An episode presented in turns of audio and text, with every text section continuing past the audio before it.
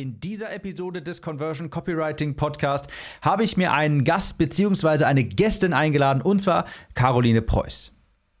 Ich habe sie vor allem zu den Themen befragt, Mitarbeiter einstellen, Mitarbeiterführung, Prinzipien, Werte und auch Learnings der vergangenen zwei, drei Jahre. Also ein wirklich spannendes Interview, wo du dir eine Menge mitnehmen kannst, vor allem wenn du gerade an dem Punkt bist, wo du ein gut funktionierendes Produkt hast, wo du jetzt darüber nachdenkst, die ersten fest angestellten Mitarbeiter dir mit ins Boot zu holen und dergleichen. Also dieser Sprung vom Selbstständigen zum Unternehmer. Wie ich finde, ein wirklich interessantes Interview. Ich bin mir sicher, du kannst da ein paar Goldnuggets für dich mitnehmen. Und übrigens, wir haben auch ein Interview auf Karos Podcast aufgenommen. Da geht es dann nochmal um das Thema Copywriting. Auch das kann ich dir natürlich sehr ans Herz legen. Ich wünsche jetzt viel Spaß und viel Erfolg mit dem Interview. Bis dahin, ciao.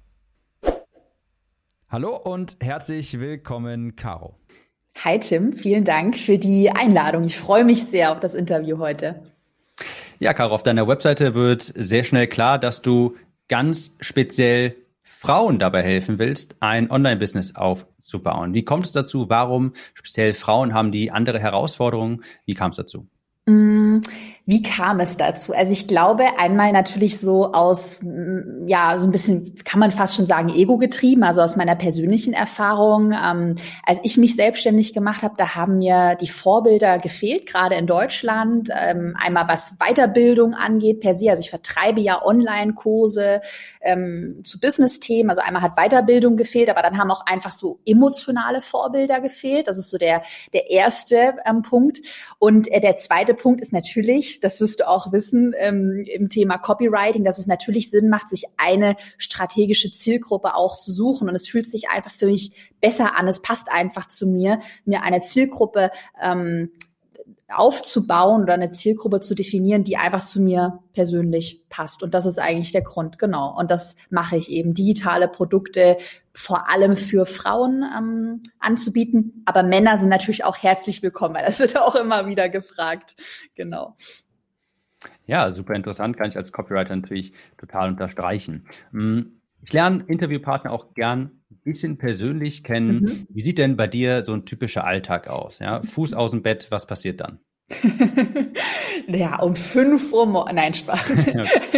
ich habe nicht die ähm, Morgenroutine, dass ich irgendwie um fünf Uhr morgens mit Sport und was weiß ich äh, aufstehe, bin ich irgendwie gar nicht so der ähm, Typ. Also der typische Alltag sieht so aus, dass ich erstmal lange schlafe bis um neun. Also ist einfach so die Freiheit, die ich mir in meinem Business gönne, macht mir Spaß. Ähm, dann mache ich mir einen Kaffee und dann fange ich an zu arbeiten. genau, also eigentlich gar kein spektakulärer Alltag, um ehrlich zu sein. Dann arbeite ich meistens so bis 15, 16 Uhr in der Regel. Heute etwas länger, weil wir unser Podcast-Interview haben, beschäftige mich da noch ein bisschen mit Aktien und Immobilien. Das mache ich gerade in der Freizeit. Und dann koche ich mir was Leckeres und mache Feierabend. Also kein spektakulärer Alltag, würde ich mal sagen. Ja, und man braucht auch keine Morgenroutine, um erfolgreich zu werden, weil das dachte ich nämlich ganz, ganz, ganz lange. Dachte ich auch und irgendwann ist mir aufgefallen, ich habe zwei Stunden Morgenroutine und immer noch nichts hinbekommen. ähm, ich finde aber ganz, ich finde es interessant, wenn du da noch ein bisschen reingehen mhm. könntest. Das ist interessant. Ähm, was machst du denn in deinem Business, wenn du sagst, du fängst an zu arbeiten? Mhm. Was machst mhm. du, worum kümmerst du dich denn mhm. jetzt? Weil du hast ja mittlerweile auch, ja. das vielleicht als Kontext geben, soweit ich weiß, zehn Mitarbeiterinnen. Ja. Das heißt, bei dir sieht das wahrscheinlich anders aus wie ja. beim Solo-Selbstständigen. Ja, ja, auch spannende Frage. Da hat sich auch in den letzten Monaten tatsächlich sehr, sehr, sehr viel getan. Ähm, wenn du mich jetzt vor einem Jahr gefragt hättest, hätte ich hier wahrscheinlich geantwortet mit, ich mache dann ein Instagram-Posting, dann schreibe ich vielleicht einen Text oder eine Mail und dann telefoniere ich und dann mache ich dies und jenes. Und ähm, was habe ich jetzt zum Beispiel heute Morgen gemacht? Ich habe mich einmal bei uns in Slack, das ist quasi so unser WhatsApp für Mitarbeiter, also da, wo wir eben statt E-Mails eben auf Slack schreiben, habe mich eingeloggt und habe geschaut, gibt es irgendwas, wo mein Team Feedback von mir braucht auf ein Skript, was sie geschrieben haben, eine Frage, die sie haben. Und dann habe ich klingt das auch irgendwie total krass, habe ich mich 15 Minuten eingeloggt und eben Rückfragen beantwortet. Und ich habe halt mittlerweile in meinem Unternehmen schon so viel delegiert, einmal an mein Team, also an festangestellte Mitarbeiterinnen, einmal auch an Freelancer, dass ich operativ eigentlich gar nicht mehr viel mache. Also das, was ich dann mache, ist tatsächlich das, wo man mich nicht ersetzen kann. Zum Beispiel heute geile Podcast-Interviews. Ich habe heute vier Podcast-Interviews gebatcht. dann habe ich eine Story gemacht auf Instagram Instagram, weil auch da braucht es halt irgendwie mein Gesicht, im Podcast braucht es meine Story, ähm, äh, im Podcast braucht es meine Stimme, das wollte ich sagen. Ähm, ja, und das sind so die Aufgaben, die ich eigentlich mache. Und jedes Mal, wenn ich mich dabei ertappe, boah, jetzt machst du wieder ein Telefonat oder tippelst du wieder eine operative E-Mail, dann sage ich gleich, okay, nein, Caro, darfst du nicht mehr machen, frisst zu viel Zeit, gib's an jemanden aus deinem Team ab. Und da bin ich mittlerweile sehr, sehr strikt, ja. Ja, es äh, Finde ich, finde ich auch natürlich sehr interessant. Ähm, wenn natürlich viele gleich sagen, aber das alles kann ich doch gar nicht, oder das kann ich viel besser als alle anderen. Ich denke, das ist ein naja. ganz typischer Glaubenssatz, den ich ja. auch sehr, sehr lange hatte. Ja. Ja. Aber wie du auch. eben auch vorhin sagtest, du hattest ja dieses Stichwort genannt, auch mal ein bisschen die Freiheit genießen, weshalb man das alles macht. Also, um einen ganz kurzen Schwenker zu machen, ich denke, jeder hat dann irgendwann mal so diesen Moment, wo man dann vielleicht zwölf Stunden arbeitet, dann äh, wieder Sonntag abends und denkt sich, okay, dann so wütend wird. Ja, wofür ja. mache ich das alles nochmal ja. gleich? Äh, da war da irgendwas mit Freiheit. Ja, sehr interessant. Ja, ja genau. Und das habe ich halt auch bei mir total gemerkt. Also ich habe mein, mein Business jetzt mittlerweile auf einen Millionenumsatz skaliert. Und dann, ähm, auch als ich ehrlicherweise schon die erste Million verdient habe pro Jahr, habe ich halt trotzdem noch so viel operativ gemacht. Ich war auch für alles verantwortlich. Also dann auf einmal für sieben Mitarbeiter verantwortlich zu sein und dann ging da die Mail falsch raus, dann muss ich da wieder Feedback geben, da wirst du einfach verrückt. Und du kannst auch, ähm, für alle, die jetzt vielleicht auch schon so ein bisschen weiter sind, ähm, äh, du musst immer bei klarem Verstand bleiben. Das ist so, was ich gelernt habe. Und deshalb klingt es jetzt vielleicht so, wenn ich erzähle, ja, ich schlafe aus, dann mache ich mir erstmal einen Kaffee und dann lese ich so ein bisschen die Nachrichten. Ähm, ist aber wichtig, eben nicht in diesem operativen Hamsterrad und diesem Stress zu versumpfen. Also ich muss entspannt sein. Ich ähm, muss gesund bleiben oben im Kopf. Und das ist eben so diese Transition, wenn man dann skaliert auf hohe Umsätze und dann, wie du auch gesagt hast, diese ganzen Mindset-Sachen, ich kann das ähm, am besten, ich muss viel arbeiten und, und bla bla bla bla. Ist auch ein sehr gutes Stichwort. Du sagtest gerade das schon, in den letzten zwei bis drei Jahren hast du dein Business auch wirklich sehr stark vorantreiben können, auch skalieren können. Und wenn du jetzt mal diese Zeitspanne reflektierst, was hast du da bereut? Was hättest du besser machen können? Sehr gute Frage. Da habe ich mir auch was Kleines aufgeschrieben. Und zwar, bereuen würde ich nie sagen. Also ich versuche da immer sehr ähm, wie sagt man das, nicht gnädig, aber sehr nett achtsam. mit mir selbst. Achtsam, genau, Achtsamkeit meine ich, genau, sehr gut.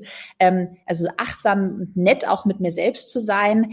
Ähm, bereuen tue ich nichts, denn ich sage immer auch Fehler, doofe Fehler, die ich gemacht habe. Ich habe dir in meinem Podcast, im Interview in meinem Podcast erzählt, dass ich da blöde Leute mir ins Team geholt habe. Da kann ich nachher noch was erzählen. Auch einen schlechten Copywriter eben hatte ja, könnte ich jetzt sagen, oh Gott, das war so dumm und da habe ich auch wirklich Geld in Sand gesetzt, aber ich habe doch daraus gelernt. Also entweder ich mache einen Fehler und ich lerne oder ich gewinne eben dadurch, dass ich neue Dinge ausprobiere. Und das habe ich jetzt auch schon so ein bisschen angesprochen. Also das, was ich am ehesten bereue, ist, dass ich ein, mir einfach Leute am Anfang in mein Team geholt habe, ähm, die nicht zu meinen Werten gepasst haben und dass ich nicht genug auf mein Bauchgefühl gehört habe und dann einfach gesagt habe, boah, jetzt muss ich schnell skalieren. Auch viele so Ego-Probleme mit dabei waren. Also ja, also ja, ich kann es gar nicht mehr so beschreiben. Also einfach nicht so reflektiert ähm, und ja, zu wenig an meiner eigenen Persönlichkeit gearbeitet habe und dadurch viele blöde Fehler gemacht habe. Aber die waren auch notwendig, mhm. denn ich habe sie reflektiert und ähm, habe daraus gelernt, genau. Deshalb bereuen tue ich nichts. Sprichst sehr viel an, was mir auch so geht. Äh, ich habe mhm. auch immer gedacht so, okay, jetzt muss es ja unbedingt weitergehen, die nächste Umsatzstufe, weil, ja, weil, das konnte ich gar nicht so richtig beantworten, aber vermutlich, weil ich dachte, das machen doch alle anderen so, mhm. oder? Ich meine, das ja. kommt doch jetzt danach, ne? Ja. Jetzt, jetzt musst du doch äh, 50 Mitarbeiter einstellen ja. und, und so weiter, bis ich irgendwann mal dachte, Moment mal kurz, also was ist mir denn eigentlich wirklich wichtig? Und ja. für mich war das, äh, habe ich jetzt auch vor kurzem die Entscheidung getroffen, erstmal Autonomie, dass ich erstmal ja. das tun und lassen kann, was ich will und ähm, nicht das tue, was andere mir sagen, ich zu tun haben soll. Ja, im Sinne von, mhm. ja, jetzt musst du aber die 50 Mitarbeiter und so weiter. Wenn man das will, auch gar kein Problem, super. Aber für mich zum Beispiel, und das klang ja bei dir auch gerade so ein bisschen so, ja. erstmal fragen, was, ähm, was will ich denn eigentlich davon? Ne? Und ich habe die Frage ja. jetzt auch vor kurzem bei mir mit Autonomie beantwortet ja. ähm, und das tun zu können, was ich eigentlich erstmal will. Punkt. bevor ich jetzt zu viel abschweife, ähm, finde ich, finde ich sehr interessant. Ähm, was wünschst du denn, hättest du früher gemacht? Gibt es jetzt was, wo du sagst, das genießt du jetzt so richtig und dir denkst, oder das hat jetzt so richtig viel gebracht, ähm, hättest mhm. du das mal früher gemacht? Mm, ja, super Frage. Vielleicht das erste offensichtliche, äh, worüber ja auch dein Podcast ähm, handelt, ist tatsächlich wirklich, und das sage ich nicht, weil ich dafür irgendwie bezahlt werde, sondern sage ich ganz ehrlich, Copywriting. Copywriting und vielleicht noch einen Schritt weiter, so das DISC-Modell, also so ein Modell, um verschiedene Persönlichkeitstypen zu verstehen. Da gibt's auch ähm, noch ein anderes Thema, diesen, ähm, ist es der Six sind es die zwölf oder die 16 Persönlichkeitstypen, mhm. diesen 60s, 16s, Personalities Test, irgendwie sowas, wenn wir danach suchen.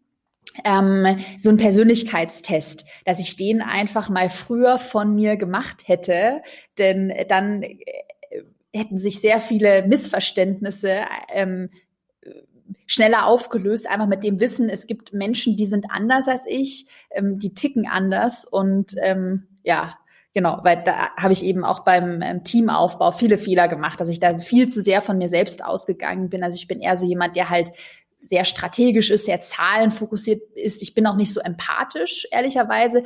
Und ich dachte mir dann immer so, was ist falsch mit mir? So, warum bin ich ein schlechter Mensch? Und nee, es ist halt so mein, mein Persönlichkeitstyp. Und ähm, das hilft sehr, sich und andere zu verstehen. Genau, Copywriting habe ich angesprochen tatsächlich. Und die andere Sache ist ähm, Teamaufbau, dass ich das früher gemacht hätte und auch nicht so geizig gewesen wäre, weil ich war am Anfang so, dass ich dann eben gesagt habe, boah, ich stelle jetzt die Leute ein, die am günstigsten sind oder ich arbeite jetzt mal nur mit ein paar wenigen Freelancern und Festangestellte. Oh Gott, oh Gott, Hilfe da bist du mit einem Bein im Gefängnis, wenn du fest angestellt, das hat auch mal irgendjemand zu mir gesagt. Totaler Quatsch. Ähm, und vielleicht noch eine dritte Sache, tatsächlich ähm, Persönlichkeitsentwicklung, also was du auch schon angesprochen hast, Achtsamkeit, vielleicht auch Meditation. Ähm, ich lese auch gerade ein spannendes Buch äh, dazu, das heißt Die sechs Säulen des Selbstwerts, glaube ich, die sechs Säulen des Selbstwerts oder Selbstwertgefühls. Ähm, und da geht es eben auch um dieses ganze persönliche Weiterbildung. Ja, das sind die drei Punkte. Wenn du jetzt sagst, ähm, Persönlichkeitstypen, ich muss da mal kurz zwischengrätschen, eine Zwischenfrage stellen. Ähm, würdest du sagen, eher ähnliche Mitarbeiter des Unternehmen holen, ja. gerade zu Beginn, oder unterschiedliche? Ergänz ziehen sich Gegensätze ja. eher an oder gesellt sich gleich und mhm. gleich gern? Das ist eine sehr gute Frage. Ähm, Ah, ja, und darüber mache ich mir auch immer noch sehr viele Gedanken, weil ich habe so ähm, ein paar Persönlichkeitstypen, die ich sehr gerne tatsächlich einstelle. Es gibt einen Persönlichkeitstypen, der heißt der Konsul, der sehr diplomatisch ist, sehr reflektiert ist. Den Persönlichkeitstyp stelle ich zum Beispiel gerne auch für Führungspositionen ähm, bei mir ein, ähm, weil ich es eben schätze, wenn man dann reflektiert ist. Ähm, tatsächlich würde ich sagen, den Typen, den ich gerne einstelle, ist tatsächlich ein anderer Typ als ich persönlich. Also ich würde jetzt keinen so einen roten, dominanten Macher. Also ich bin schon auch eher so von der Farbe her rot. Ja, wir machen das jetzt so noch schneller. Das würde ich mir nicht so, würde ich niemanden in mein Team holen, der genauso ist wie ich. Ich versuche eher Leute zu haben, um ehrlich zu sein, die empathischer sind als ich. Ähm, weil ich das als Stärke schätze, weil ich weiß, dass ich das nicht habe. Gerade eben auch ähm, in Führungspositionen. Und ansonsten muss man, bin ich auch mega ehrlich, gibt es so ein paar Persönlichkeitstypen, so der Entertainer. Wenn du jetzt super extra ähm, extrovertiert bist und immer eine große Klappe hast, viel erzählst und es ist wenig dahinter, also wenig Substanz, das ist halt was, womit ich einfach nicht zurechtkomme. Da habe ich auch so ein paar, die bei mir auf der ähm, Liste stehen, die ich eher ungern einstelle. Aber es kommt natürlich auch drauf an, wie stark das ist. Also wenn jemand reflektiert ist und sagt, ich bin extrovertiert, aber ich weiß auch, dass ich extrovertiert bin, dann ist es nochmal was anderes wie jemand, der halt dein Unordentliches und alles verwüstet und sich überhaupt nicht organisieren kann. Ja, genau. Mm, da fällt mir noch gerade ganz spontan eine Frage ein. Ich frage für einen Freund. Ähm, ja, wo findest du, wo findest du idealerweise deine Mitarbeiter? Über meine Community tatsächlich, mhm. nur über die Community. Und ähm, weißt du, was ich auch mache, das ist auch ein sehr guter Tipp. Ich frage auch immer im Bewerbungsgespräch, wie lange sie schon Teil der Community sind. Und ich frage zum Beispiel auch, welche Podcast-Folgen von mir hast du dir angehört? Welche fandest du besonders gut? Das habe ich ähm, letzte Woche habe ich eine Mitarbeiterin neu eingestellt und da sind so kleine Sachen aufgefallen. Sie hat zum Beispiel erzählt in, in einem Podcast von Tobias Beck, da war ich mal zu Gast und hat sie mir ganz genau erzählt, dass sie mega Fan von dieser einen Folge war und da wusste ich halt sofort, wow, okay, die ist Fan und die kennt sich eben aus äh, in dem, was ich mache. Die hat sich damit beschäftigt Natürlich unter der Prämisse, dass es keine so Fangirls sind, sage ich jetzt mal. Mhm. Aber alles über die Community. Vielleicht noch über Facebook-Gruppen. Ähm, gibt es ja auch ähm, Gruppen, digitale Nomaden, Freelancer. Aber am liebsten wirklich Fans. Ja. Mich einen sehr interessanten Aspekt habe ich auch vor kurzem mal gehört und äh, dachte mir, ja klar, das macht auch total viel Sinn. Äh, also ich finde persönlich so ein super wertvoller Tipp für alle, die hier auch zuhören, wenn man eine E-Mail-Liste hat. So habe ich vor kurzem ähm, meine Designerin gefunden, weil ich hatte auch immer das, den Painpoint. Hm, ja, das sind dann vielleicht fähige Designer, Designerinnen, die können schon, äh, also die, die verstehen ihr Handwerk, aber wenn die jetzt nicht wissen, was ein Webinar ist oder wenn die selber noch nie einen mhm. Online-Kurs hatten, dann ist es immer so ein bisschen schwierig. Ähm, das, also ich habe da immer gesehen, das ist einfach schwierig, wenn die Leute, was sie da erstellen, wenn sie davon so keine Ahnung haben und liegt eigentlich ja ähm, auch auf der Hand, dass die Leute, die dir schon folgen, die dich schon kennen, bei denen ist das eben nicht so. Die kennen das schon und die bewegen sich auch so in der Welt und ähm, fand ich auch einen sehr interessanten Hinweis, äh, dass man einfach mal in der mhm. Community selber fragt, auch vielleicht einfach mal mit dem Newsletter oder sowas oder ja. Leute, die den Kurs machen oder sowas, findet man, äh, glaube ich, auch die besten äh, ja. Mitarbeiter da. Ne? Wenn ich da nochmal äh, reingehen darf, das Thema Teamaufbau. Hm, gibt es ja jetzt so zwei, sag ich mal, zwei Schienen. Ja, nehmen wir an, du bist jetzt an diesem Punkt, du hast jetzt dein Produkt gefunden, das verkauft sich auch ganz gut und du weißt, okay, ich will jetzt nicht mehr alles selbst machen, ich will jetzt nicht äh, jeden einzelnen Text selber schreiben und so weiter. Möglichkeit eins, die man häufig hört, Agenturen plus Freelancer. Möglichkeit zwei, mhm. das sehr angsteinflößende, große Ungeheuer fester Mitarbeiter. Mhm. Was sind da deine Gedanken? Ganz klar feste Mitarbeiter. Also ich weiß auch, dass es Leute gibt und das ist alles völlig legitim. Also ich sage immer, viele Wege führen nach Rom, auch beim Teamaufbau. Du kannst auch mit Agenturen und Freelancern arbeiten.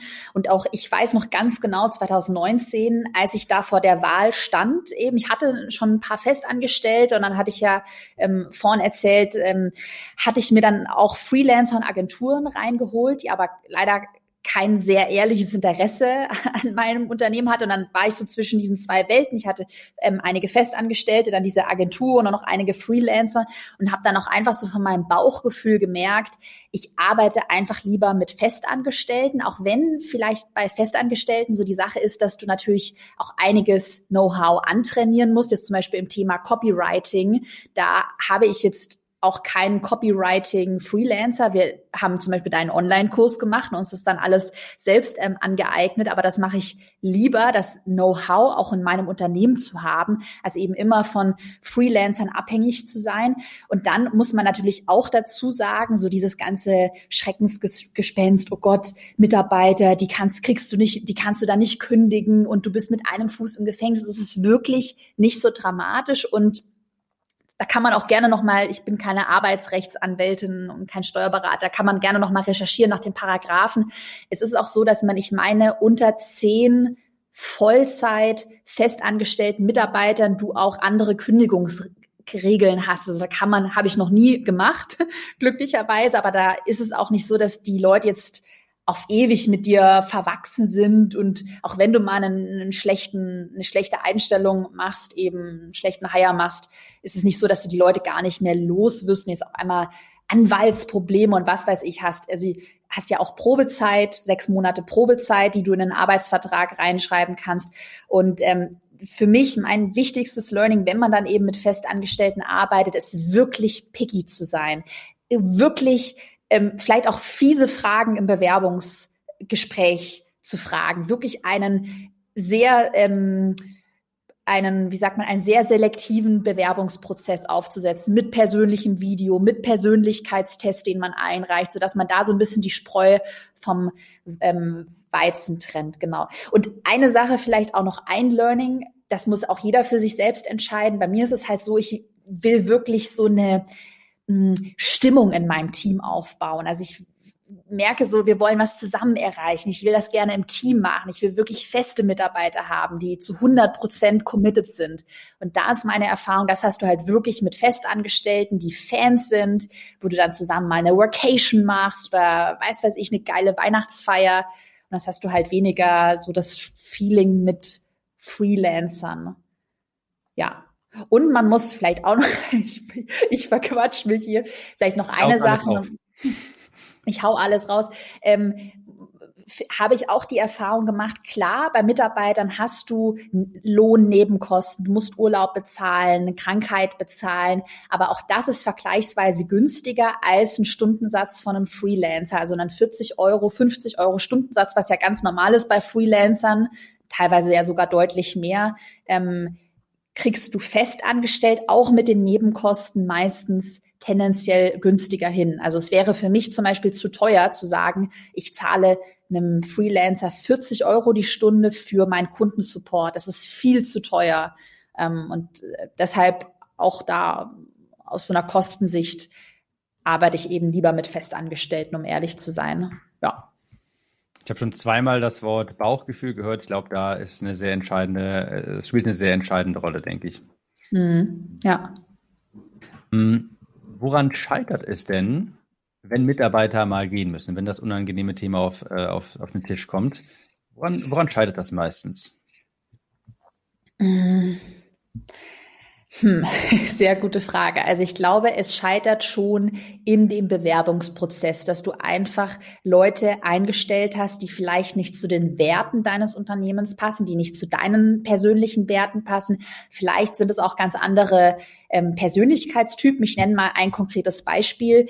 Ähm, ich habe ja ein Unternehmen, was auch schon sehr hohe Umsätze erzielt und wo wir auch über Geld sprechen, wo wir eben darüber sprechen, ich sage es auch ganz ehrlich, wie können wir den Umsatz steigern, wie können wir unsere Marge erhöhen. Das sind ja schon sehr, ich sag mal, böse kapitalistische Dinge.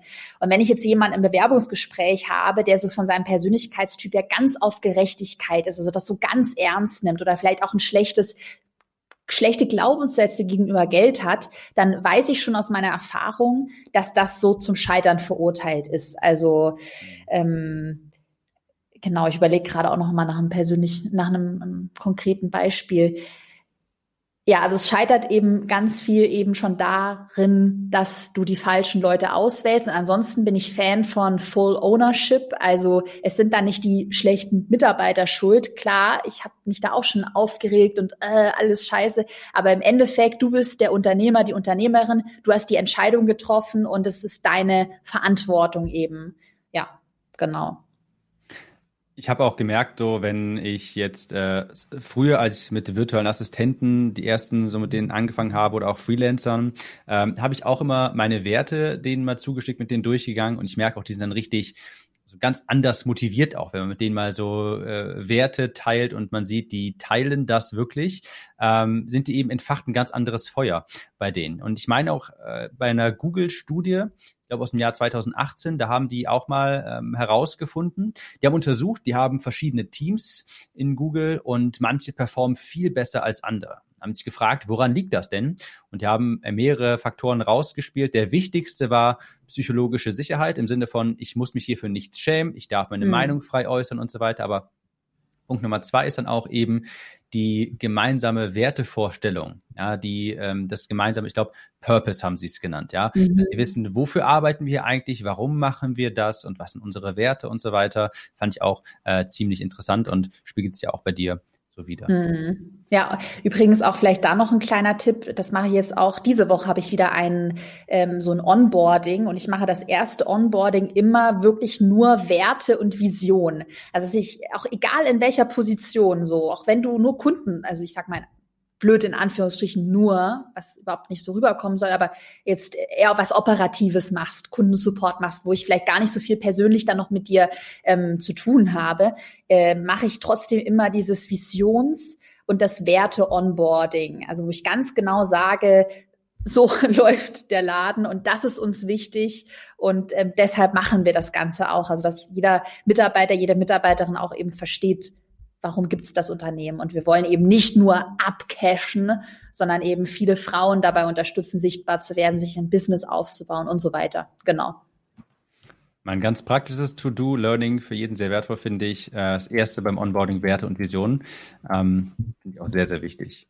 Hm. Wenn du mal an die Caro von vor weiß nicht, vielleicht zwei Jahren, wo du deinen ersten Mitarbeiter eingestellt hast, zurück dahin hineinversetzt? Was waren da so deine Gedanken und was waren Schwierigkeiten, auf die du gestoßen bist, wo du jetzt vielleicht denkst, oh Gott, was habe ich da gemacht oder hätte ich das mal anders gemacht? Hm. Ja, sehr gute Frage. Ich versetze mich da gerade in meine ersten Bewerbungsgespräche. Also ich glaube einmal, aber da muss man halt auch einfach reinwachsen. Das darf man sich auch nicht so übel nehmen. Also einmal hatte ich halt einfach ganz viele schlechte Glaubenssätze, noch aus meiner Kindheit wahrscheinlich, was generell das Thema Aufgaben abgeben angeht. Also dass ich mich wahnsinnig schlecht gefühlt habe, wie so die böse Kapitalistin, die jetzt andere ihre Drecksarbeit machen lassen. So habe ich mich da gefühlt, obwohl das ja kompletter Quatsch ist. Also äh, wirklich kompletter Quatsch. Es ist auch keine Drecksarbeit, es sind tolle Jobs und ich schaffe Arbeitsplätze, aber da habe ich mich erstmal grundsätzlich total schlecht gefühlt irgendwie. Und ähm, ich glaube, dann natürlich auch so ein bisschen eine Unsicherheit ausgestrahlt, weil du das halt zum ersten Mal machst. Dann weißt du ja noch nicht, auch in einem äh, in der Verhandlung über, über das Gehalt, so was sind dann überhaupt Gehälter, die man zahlt? Also so voll, wie sieht überhaupt ein Arbeitsvertrag aus? Und ähm, genau. Ähm, so, das war die Caro von vor zwei Jahren. Und was war deine konkrete Frage? Jetzt bin ich abgeschweift. Ja, was war eine Schwierigkeit mit deinem ersten Mitarbeiter, mhm. als du mit dem zusammengearbeitet hast, wo du jetzt vielleicht mhm. rückblickend denkst, oh, das hätte ich echt mal anders machen sollen? Mhm. Ja, okay, nee, sehr gut. Ähm, ja, also ich glaube, durch diese ganze Unsicherheit und auch durch dieses schlechte Mindset generell war ich halt damals ein mega Micromanager. Also ich war dann halt so, äh, also auf der einen Seite habe ich voll viel gemicromanaged und habe dann überall so meine Finger mit drin gehabt und keiner konnte eigentlich so richtig so sein sein eigenes Ding durchziehen, aber auf der anderen Seite waren auch gar keine Strukturen vorhanden, gar keine Prozesse vorhanden. Also wir haben mittlerweile so SOPs, das ist ein anderes Wort für Prozesse, wo wir ganz genau aufschreiben, so wird kommuniziert, das ist Schritt eins, wenn du eine E-Mail schreibst, Schritt zwei, Schritt drei und so weiter.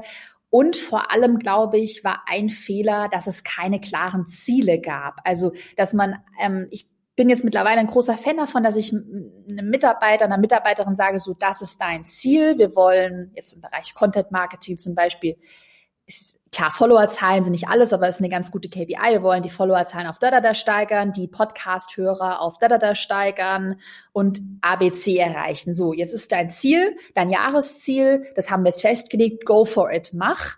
Hier sind deine Prozesse, das ist so die Grundvoraussetzung, die wir haben. Vielleicht auch gerade im Bereich Copywriting, das sind so Formulierungen, die wir verwenden, das sind Wörter, die wir nicht verwenden und jetzt mach.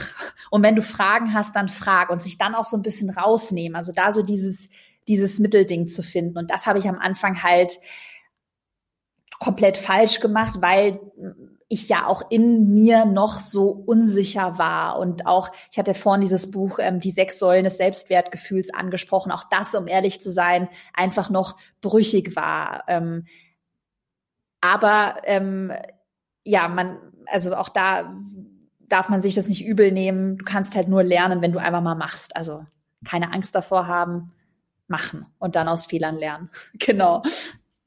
Keine Angst davor haben, einfach machen. Damit, ja. äh, so diesen Themenblock finde ich äh, sehr guter Abschluss für diesen Themenblock.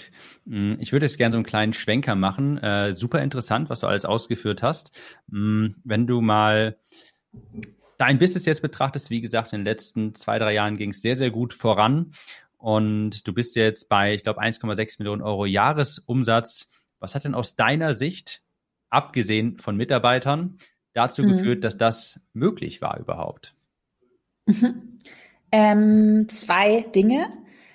Oder, ja, es waren eigentlich auch noch viele, aber vielleicht so die ähm, Dinge, wo ich mich immer fokussiert habe. Also was ich einmal gemacht habe, ich habe mir eine Produktleiter aufgebaut. Also ich habe eben dann nicht nur, ich habe angefangen eigentlich mal mit einem Pinterest Online-Kurs. So habe ich mich aber weiterentwickelt, habe ein weiteres Produkt gelauncht, einen Instagram Online-Kurs. Den gibt es auch noch heute. Den Pinterest-Kurs gibt es gar nicht mehr. Ähm, und habe dann weitergemacht den Erfolgskurs. Das ist ein Online-Programm zum Thema Online-Kurse, Coachings verkaufen, das zu entwickeln. Das heißt, da so eine Produktleiter aufbauen ähm, weil es natürlich sehr schwierig ist, jetzt mit nur einem einzigen Produkt so einen mega hohen Umsatz aufzubauen. Allerdings muss ich auch dazu sagen, es siehst du vielleicht auch oft so in dieser ganzen Coaching-Nische, ähm, dann machen die Leute noch das neue und dieses neue Produkt und hier haben wieder so das fancy, weltbewegende neue Coaching-Programm.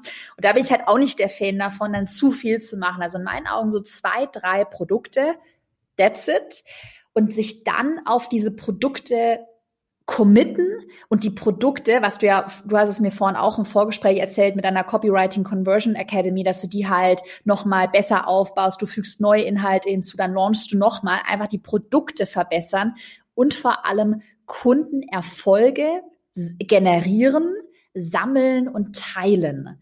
Ähm, und ich, wenn ich es zusammenfassen müsste, dann war das wirklich so der Faktor. Also Signaturprodukte, wenige Signaturprodukte erstellen und dann immer wieder launchen, immer wieder mit einem neuen Hook, wir haben jetzt bald ein Live-Event, was wir haben, dann ähm, noch eben mehr Updates und so weiter und dann eben auch wirklich immer Kundenerfolge kommunizieren. Also auch weniger vielleicht dann irgendwann über sich selbst sprechen, so ich bin Caroline Preuß, hab mir da, da, da aufgebaut, sondern einfach deine Kunden äh, sprechen lassen. Genau, ja. Ich habe vor kurzem ein Buch gelesen und da fand ich äh, einen sehr schönen Satz, der das Ganze sehr gut zusammenfasst. Äh, das Buch hieß Oversubscribed und da hieß es Oversubscribed Businesses, also Businesses, die mhm. überlaufen werden quasi, geben mehr Geld für Bestandskunden aus als für Neukunden. Fand ich, mhm. das so sehr schön auf den Punkt. Mhm. Ähm, weniger, aber dafür mehr. Ja. Hm. Ich habe dahingehend noch, noch eine andere kleine Frage. Mhm. Ich kann mir vorstellen, dass gerade wenn ich das in deine Anfangszeit denke, ich kann mir vorstellen, dass man das, äh, dass man es als junge blonde Frau in einer eher männerdominierten Branche nicht leicht hat. Äh, wie waren da deine Erfahrungen zu? mm, ja, also ich könnte jetzt ein paar, ich könnte ein paar Stories erzählen. Mir hat mal ganz am Anfang, das war auch 2019, hat mir mal, ich nenne den Namen nicht, aber der ist sehr bekannt, den würdest du auch kennen, wenn ich den Namen nenne. Der hatte mir mal eine ganz fiese Sprachnachricht auf Instagram geschickt, so AKA, lass es bleiben, wirst du nie mach, äh, wirst du nie schaffen. ja, ähm, genau. Nee, hat, also sagt natürlich auch mehr über die andere Person aus, weil er sich wahrscheinlich irgendwie bedroht gefühlt hat. Er hatte damals ein ähnliches Produkt ähm, zum ja. Thema Instagram wie ich. Ähm, nur meins hat sich dann wahrscheinlich halt irgendwie besser verkauft. Gehe ich auch von aus.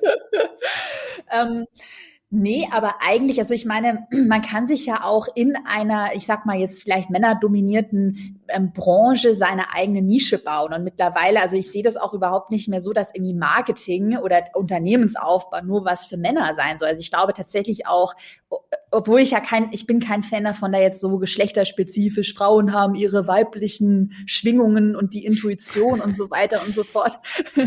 aber ich glaube tatsächlich auch, dass es äh, gerade als in, für ein weibliche Zielgruppen auch, dass es äh, im Bereich ähm, digitale Produkte einfach noch äh, sehr viel Potenzial gibt und ja, habe mir dann also mittlerweile ich freue mich über unser Podcast-Interview heute mit einem Mann, aber äh, bin ich auch da gar nicht mehr so in dieser ganzen äh, Branche drin. Also ich habe mir da so mein eigenes Ding aufgebaut und bin damit sehr happy, ja.